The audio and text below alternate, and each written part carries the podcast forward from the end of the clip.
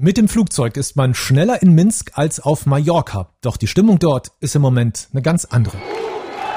Nach der Präsidentschaftswahl in Belarus gibt es Proteste. Die Regierung antwortet mit Spezialeinheiten. Unsere Reporterin in der Region ist Marta Wilczynski. Sie kann uns sagen, warum Belarus, warum Weißrussland ins Chaos stürzt. Es ist eine Art of Point of No Return erreicht. Die werden so schnell nicht aufgeben. Ich bin Raimund. Willkommen zu einer neuen Folge. Du hörst einen Podcast von MDR Sputnik.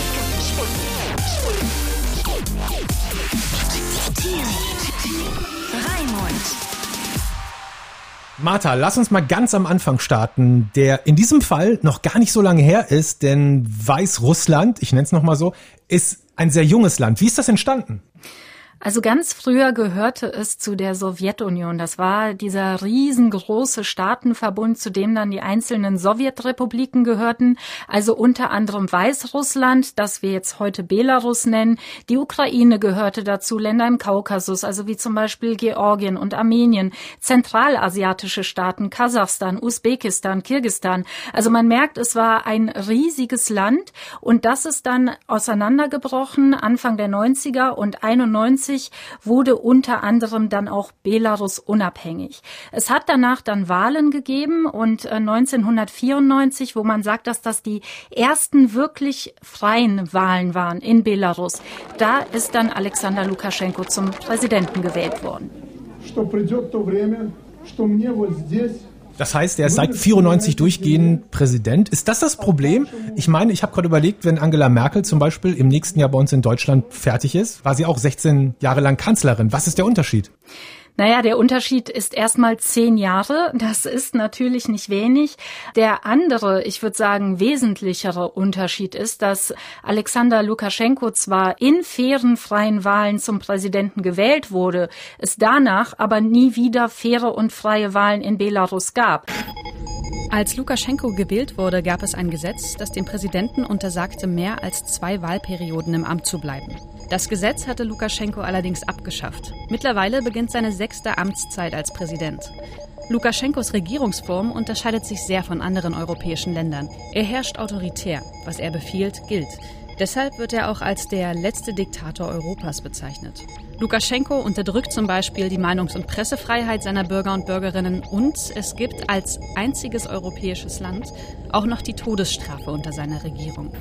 Also das heißt, er ist angetreten, er galt auch eher als so ein neuer, liberalerer Typ. Also er war, als er das erste Mal gewählt wurde, war er gerade mal 39. Da hatte er zwar schon seinen markanten Schnurrbart, nur das fand man damals in den 90ern alles ganz schnittig.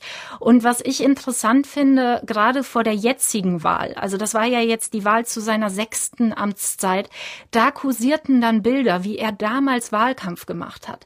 Und da saß er zum Beispiel in einer Talkshow und hat hergezogen über die staatlichen äh, Fernsehsender, dass die so kontrolliert sind und dass die Journalisten Angst hätten und das ginge überhaupt nicht, weil Medien müssten frei sein. Journalisten seien ja auch nur Menschen. Also all das sagt er im O-Ton. Journalisten боятся, они же тоже люди. Когда я на своей шкуре испытал, und heute, 26 Jahre später, gerade im Rahmen der Demonstrationen, wird gezielt Jagd auf Journalisten gemacht. Die Medien in Belarus sind sowieso kontrolliert, die staatlichen. Also quasi eine komplette Kehrtwende und Pressefreiheit ist ja nur das eine Thema. Aber es kommen dann wirklich auch politische Willkür, staatliche Kontrolle. Die Liste ist ewig lang. Also ähm, 26 Jahre Lukaschenko ist mhm. tatsächlich nochmal eine Sache für sich. Kannst du uns mal ein Bild geben, was man in Belarus darf und was passiert, wenn man es trotzdem anders macht? Also ein ganz neues Beispiel ist, dass im Wahlkampf, äh, wo dann irgendwann die Kundgebungen der Oppositionskandidatinnen nicht mehr zugelassen. Also die Oppositionskandidatin Svetlana Tihanovskaya hieß die, ist ja nur angetreten, weil ihr Mann, ein Blogger, der selber als Präsident kandidieren wollte, ins Gefängnis gekommen ist. Auch andere Männer, die kandidieren wollten, die sogar wahrscheinlich gute Chancen gehabt hätten, weil die viele Unterstützer hatten, hatten. Auch die wurden nicht zugelassen. Einer wurde ins Gefängnis gesteckt, der andere ist dann ins Ausland geflohen, als es dann hieß, gegen ihn wird auch ermittelt. Und Es ist ganz spannend, weil dann Tihanowskaja, deren Mann im Gefängnis ist, dann selber kandidiert hat, die Wahlstabschefin des einen Politikers, der nicht antreten konnte, sich ihr angeschlossen hat und die Ehefrau des anderen auch. Und dieses Frauentrio ist angetreten für den politischen Wandel. Und die haben Zehntausende auf die Straße gebracht. Da hat man gesagt, das sind die größten Kundgebungen, die es in Belarus jemals gegeben hat. Die reden immer davon, dass wir eine Revolution wollen. Mein Gott, welche Revolution denn? Was wir wollen, sind faire Wahlen. Was hat eine Revolution mit fairen Wahlen zu tun? Wir sind keine Militanten, wir sind friedlich und wir wollen friedliche Änderungen für unser Land. Und das war Lukaschenko wohl nicht so ganz geheuer, zumal er diese Frauen überhaupt nur zur Wahl zugelassen hat, weil er sich gedacht hat, was soll mir denn eine Frau antun? Ähm, er hat auch so Sprüche rausgehauen wie, ach, weder unsere Gesellschaft noch die Verfassung sind für Frauen gemacht, also für eine Frau an der Spitze. Er hat sie unterschätzt. So. Dann, kurz vor der Wahl, wurden dann diese äh, Kundgebungen untersagt.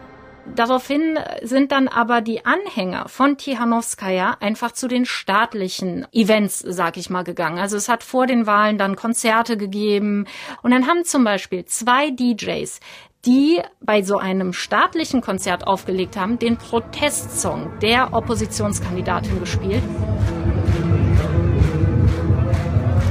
Kamen sofort Leute, haben die Stecker gezogen, haben die beiden mitgenommen und die sind dann zu zehn Tagen Haft verurteilt worden dafür, dass sie ein Lied gespielt haben. Und da haben wir noch nicht von den Leuten geredet, die einfach mitgenommen wurden, weil sie sich in die Schlange gestellt haben, um Oppositionskandidaten zu unterstützen. Denen wurde dann ähm, zum Beispiel angelastet, dass sie sich an Massenunruhen beteiligt haben. Dann haben wir nicht darüber gesprochen, dass zum Beispiel Leute, die T-Shirts mit lustigen Sprüchen verkauft haben, die nicht passten, dass die immense Probleme bekommen haben. Zuletzt kam es 2010 zu Ausschreitungen bei Protesten. In diesem Jahr gewann Lukaschenko zum vierten Mal in Folge die Präsidentschaftswahl. Viele aus der Bevölkerung befürchteten, dass die Wahlergebnisse verfälscht wurden. Also demonstrierten noch am Abend der Wahl Tausende gegen Lukaschenko. Doch die friedliche Demonstration eskalierte. Die Protestierenden warfen Fensterscheiben des Regierungsgebäudes ein. Die Sicherheitskräfte reagierten brutal mit körperlicher Gewalt und Waffen und sie nahmen an dem Abend rund 600 Demonstrierende, Politiker und Pressevertreter fest. Wenn es schon oft Proteste und Aufstände gegeben hat, du sagst gerade, die Menschen sind eigentlich schon sehr lange sehr unzufrieden da. Ich kann mir vorstellen, vor allen Dingen die jüngeren Leute, die ja Sowjetunion auch nur noch aus Büchern oder Erzählungen kennen. Was ist der Unterschied zu der Situation, die es jetzt gibt? Der Unterschied ist tatsächlich, also viele junge Leute hatten lange Zeit den Eindruck, dass sie sowieso nichts verändern können. Die sind dann einfach ins Ausland gegangen, um dort zu arbeiten. Ist äh, natürlich auch alles nicht leicht, weil man zum Beispiel, wenn man aus Belarus kommt, für den Schengen-Raum, also für Europa, ein Visum braucht, das nicht so leicht zu kriegen ist. Aber tatsächlich ist es so, man war eher in so einem, ich nenne es Mindset des, okay, wir können nichts ändern, also gehen wir dahin, wo es besser besser ist. Jetzt haben die Leute gemerkt, dass sie scheinbar doch etwas verändern können. Und das hängt, was ich sehr interessant finde, mit der Corona-Pandemie zusammen. Weil Lukaschenko, ich habe ja eben schon seine Sprüche erwähnt, hat auch die Pandemie vor allem mit Sprüchen über die Bühne gebracht. Also statt irgendwelche Maßnahmen zu ergreifen, hat er einfach nur Witze gemacht. Man muss Wodka trinken, regelmäßig in die Sauna gehen und auf dem Feld arbeiten und dann stärkt man sein Immunsystem so toll, dass einem das Virus nichts anhaben kann.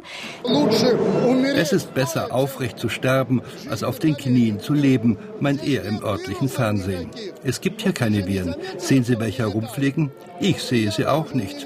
Hier ist es kalt. Das ist das Beste für die Gesundheit. Das ist besser als Sport. Und dieser Kühlschrank hier ist eine reale Antivirentherapie. Die Leute haben aber gesehen, dass die Leute krank werden. Die Leute haben gesehen, dass die Krankenhäuser aus allen Nähten platzen. Und da haben die angefangen, sich selbst zu organisieren. Das heißt, die haben selber Ideen entwickelt, wie man Schutzmaßnahmen einhalten kann. Die haben selber Spenden gesammelt für die Krankenhäuser. Und das war dann dann der Moment, wo sie gedacht haben, ach guckt mal, wir, wir selber, wir als Menschen können etwas verändern. Und in diese Zeit fiel der Anfang des Wahlkampfes. Und dann haben die gesagt, okay Leute, wenn wir was verändern können, dann machen wir es doch. Dann fangen wir doch an, die Opposition zu unterstützen. Und das war der Moment, wo Lukaschenko scheinbar kalte Füße bekommen hat, weil Repressionen im Wahlkampf hat es immer gegeben, aber die haben nie so früh angefangen wie diesmal. Wir haben alle die Bilder von Spezialeinheiten gesehen in den letzten Tagen von Soldaten, die auf Demonstranten schießen, die einfach willkürlich Menschen verhaften.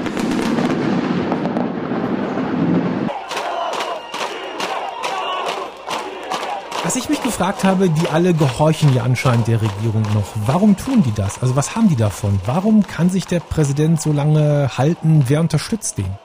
Also das ist tatsächlich eine Frage, die sich viele in Belarus stellen. Also man äh, hört immer wieder Leute, die verzweifelt diesen Spezialeinheiten entgegenbrüllen. Warum tut ihr das? Habt ihr kein Gewissen? Habt ihr keine Eltern? Habt ihr keine Kinder? Wie könnt ihr so gegen euer eigenes Volk vorgehen? Also da ist auch im Land eine absolute Fassungslosigkeit.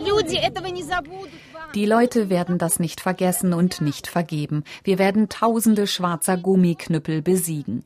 Ihr müsst das mit eurem Gewissen ausmachen. Schaut her, sind hier Kriminelle versammelt? Drogenabhängige? Arbeitslose? Schauen Sie.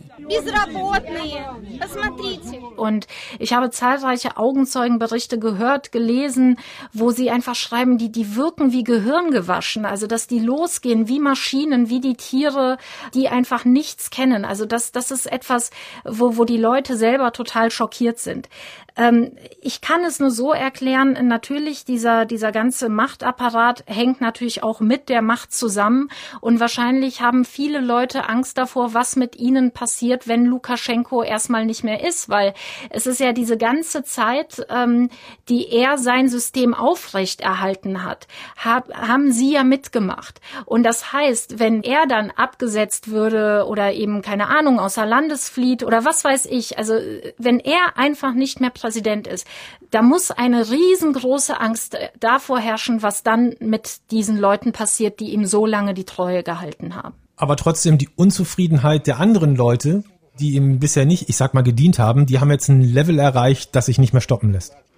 Das ist ein absoluter Wendepunkt. Und man merkt es jetzt in diesen Tagen, dass sogar die großen staatlichen Betriebe, die streiken jetzt. Tagsüber gehen Frauen aller Altersklassen auf die Straße. Es sind nicht mehr nur die Demonstranten, die sich trauen, da wirklich laut und nachts zu protestieren, sondern es sind Arbeiter, es sind alte Frauen, es sind ganz junge Frauen, es sind Jugendliche. Man merkt, bei der Gesellschaft ist das Maß voll. Es ist eine Art of Point of No Return erreicht. Und das sagen uns alle Experten, die werden so schnell nicht aufgeben.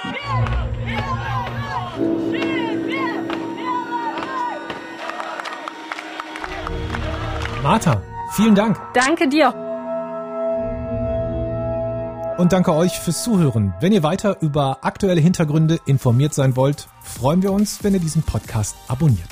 Dankeschön und bis zur nächsten Folge. Du hörst einen Podcast von MDR Sputnik. Sputnik. Sputnik. Raimund.